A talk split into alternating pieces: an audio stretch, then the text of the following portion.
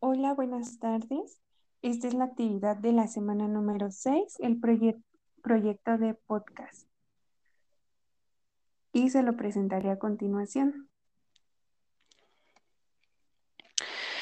Hola, ¿qué tal? Muy buenas tardes. Espero que estén teniendo un excelente día. Mi nombre es Oscar Javier Osorio y el de hoy nos encontramos con una invitada muy especial que nos hablará un poco acerca de los modelos de aprendizaje. Hola, ¿qué tal? Muy buenas tardes. Mi nombre es Brenda Montiel Acosta. Estoy cursando actualmente la carrera en pedagogía. El día de hoy vamos a platicar sobre un tema que en lo particular se me hace muy interesante. Como bien ya hemos visto anteriormente, existen diferentes tipos de modelos para el aprendizaje. Y bien, ¿podrías mencionarnos alguno de ellos? Sí, claro. En cuanto a los modelos, tenemos los modelos de cuadrantes cerebrales de Herman, los modelos de Felber y Silverman, el modelo de Kolb, modelos de hemisferios cerebrales, modelos de sistema de representación y por último el modelo de inteligencias múltiples. Este fue propuesto por Garner. Y bien, cuéntame en cuál nos vamos a basar el día de hoy. El día de hoy justamente nos vamos a basar en este último antes mencionado, el modelo de inteligencias múltiples. Y es el modelo que propuso Garner, pero ¿quién es Howard Garner? Howard Garner es un psicólogo docente y también investigador en la Universidad de Harvard. Nació en 1943 en Pensilvania, ubicado en Estados Unidos. Él fue quien propuso el modelo de inteligencias múltiples en el año de 1983, partiendo de que la inteligencia es un constructo multifactorial porque existen tantas inteligencias como situaciones ambientales. Para llevar a cabo este desarrollo eh, depende mucho del ambiente, del medio ambiente y de las estrategias que lleguen a emplearse durante el proceso de formación. Se conoce que Garner se basa en dos hipótesis. ¿Puedes mencionarnos cuáles son? Sí, Garner se basa en dos hipótesis. La primera de ellas nos menciona que no todo el mundo tiene los mismos intereses y capacidades, ya que no todos aprenden de la misma manera. Y la segunda hace referencia a que nadie puede llegar a aprender todo lo que hay por aprender. Muy bien. También nos menciona que existen ocho capacidades cognitivas. ¿Nos puedes hablar un poco acerca de cada una de ellas?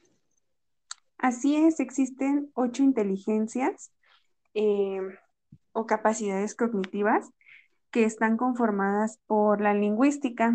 Esta nos hace referencia a que podemos implicar la habilidad para comprender discursos y se implica la habilidad para comprender y poder transmitir de cierto modo lo que queremos dar a entender. Tenemos también la visual. Esta se basa en el estímulo interno y externo que se representa con imágenes y se aprende de cierto modo un poquito más fácil por todo, porque todo lo relacionamos con lo que vemos. Eh, la lógica matemática, estos piensan en base a teoría, conceptos, relaciones y procesos como la inducción y la deducción. Tenemos también la cinética corporal. Esto nos permite desarrollar todas las habilidades y destrezas del cuerpo. Un ejemplo de esta sería cuando realizamos deporte. La musical, en esta inteligencia podemos interpretar y expresar tonos, ritmos y de cierto modo también podemos desarrollar la parte lingüística con los estímulos sonoros. La intrapersonal, aquí hacemos referencia a un autoconocimiento. ¿A qué también nos conocemos? ¿Cuáles son nuestras voluntades, nuestros propósitos y nuestros motivos? La interpersonal, esta hace un poquito de énfasis a la parte social y esta se basa en poder comprender, tener empatía, interactuar e interactuar con las demás personas. Y por último tenemos el naturalismo. Tiene que ver con el entorno ecológico y la disposición para comprender categorizar y organizar. Y por último, tengo una pregunta para ti. ¿Cuál es la importancia del aprendizaje a través de la tecnología? Sí, claro. Pues en mi opinión, la tecnología tiene un impacto positivo en la educación y en el aprendizaje. De cierto modo, puede facilitar el aprendizaje a los alumnos. La tecnología nos ha servido de mucho en esta pandemia, ya que como hemos visto, las clases tuvieron que suspenderse. Y fue de gran ayuda, ya que por este medio, pues podemos seguir en contacto con los alumnos para no romper de cierto modo el ritmo que llevan en cuanto a sus materias. Pero por otro lado, también hubo personas que no están tan familiarizadas con la tecnología y pues de cierto modo pudo causarles un poco de estrés.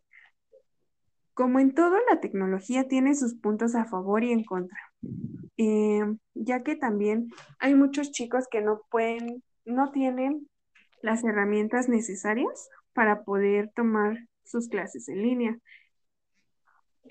Sí, de cierto modo tiene mucha razón eso que comentas, que no todos tienen la facilidad de acceder a un equipo de cómputo. Pero bueno, hasta aquí concluimos con este tema. Muchas gracias por habernos brindado de esta información.